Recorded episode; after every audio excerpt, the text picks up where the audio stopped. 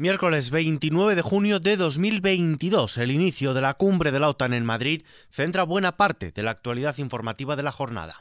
XFM Noticias. Con Ismael Arranz.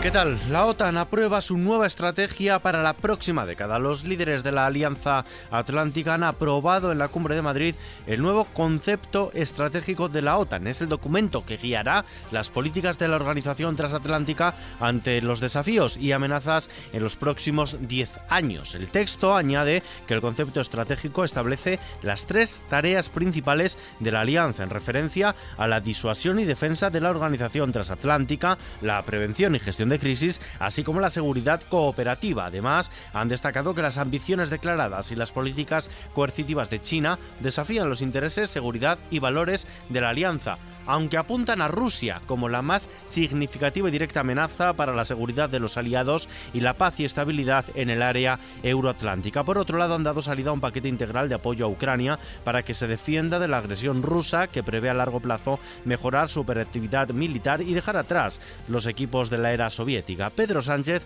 se felicita por la acogida de esta cumbre en Madrid. Para España, queridos amigos y amigas, es una gran responsabilidad acoger la cumbre de la OTAN pero también es un gran orgullo.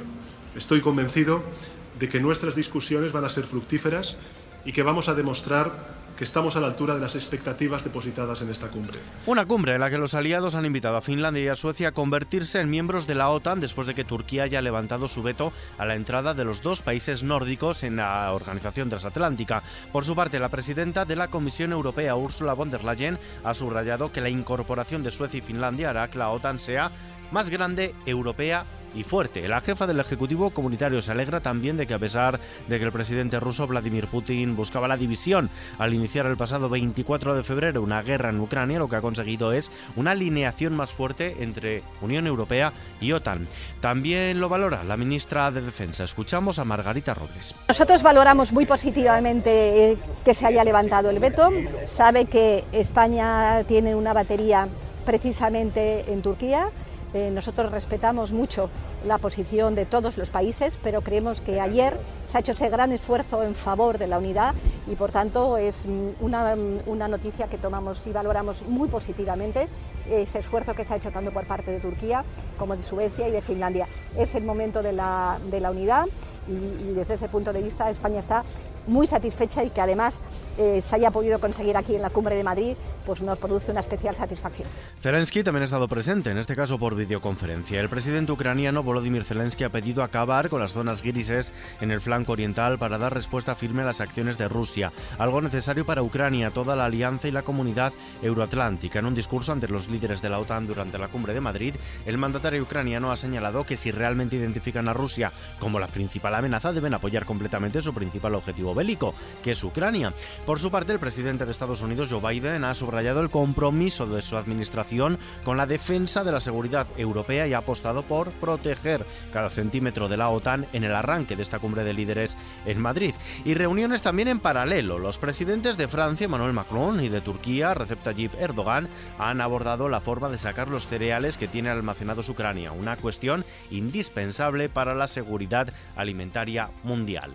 Más cosas. El presidente del gobierno, Pedro Sánchez, ha confirmado que además de los 40 guardias civiles heridos el pasado viernes a consecuencia del ataque violento acaecido el pasado viernes en la valla de Melilla, más de 100 gendarmes marroquíes resultaron heridos y algunos de ellos muertos. Además, ha admitido que no había visto aún las imágenes de los fallecidos amontonados en Ador cuando dijo que el ataque había sido bien resuelto por las fuerzas de seguridad de Marruecos y España. Pedro Sánchez esta mañana en Cadena Ser. Yo no conocía esas imágenes y esa información cuando hice esas declaraciones. Es evidente que yo lamento las muertes, que es el punto de vista del Gobierno de España, total colaboración con estas instituciones para esclarecer los hechos.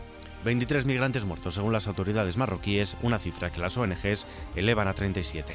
Mientras tanto, aquí en España el IPC se dispara por encima del 10%. El índice de precios de consumo subió un 1,8% en junio en relación al mes anterior y disparó su tasa interanual 1,5 puntos hasta el 10,2%. Es su nivel más alto desde abril de 1985, según los datos avanzados publicados hoy lunes por el Instituto Nacional de Estadística. De este modo, la inflación encadena dos meses consecutivos de En Andalucía, el presidente de la Junta en funciones, Juanma Moreno, propone a los grupos que la investidura sea los días 20 y 21 de julio, un calendario que permitirá que la última semana del mes que viene ya esté el nuevo gobierno plenamente constituido y funcionando con normalidad, según ha explicado el portavoz del gobierno en funciones, Elías Bendodo, en rueda de prensa tras el Consejo de Gobierno. Entre las primeras funciones del nuevo Ejecutivo de Juanma Moreno Bonilla estará la elaboración del presupuesto para 2023. Elías Bendodo. Por tanto, ¿qué permitiría esta hoja de ruta?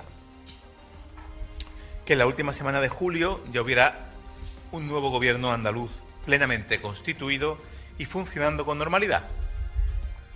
Por tanto, la voluntad es clara. Lo dijimos cuando se convocaron las elecciones y lo mantenemos desde el primer día. Andalucía no va a perder ni un minuto, no puede perder ni un minuto.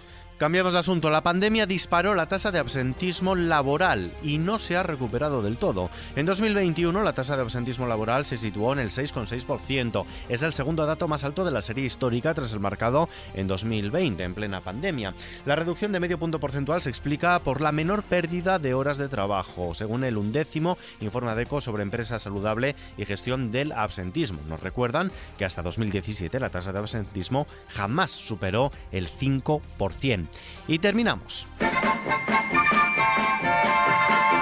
Los que tengan ya cierta edad reconocerán esta sintonía, la del oso yogi. Un primo hermano suyo se está paseando por un pueblo de Palencia. El ayuntamiento de Barruelo de Santullán ha emitido un bando advirtiendo del avistamiento de un oso pardo en la localidad y pidiendo a los vecinos su colaboración para evitar incidentes. El oso fue visto anoche en las inmediaciones de un parque del municipio y grabado con el teléfono móvil por unos vecinos de la zona. Con esta noticia nos despedimos por hoy. La información continúa actualizada en los boletines de XFM y ampliada aquí en nuestro podcast XFM Noticias. Paula San Pablo en la realización. Un saludo de Ismael Larranz. Hasta mañana.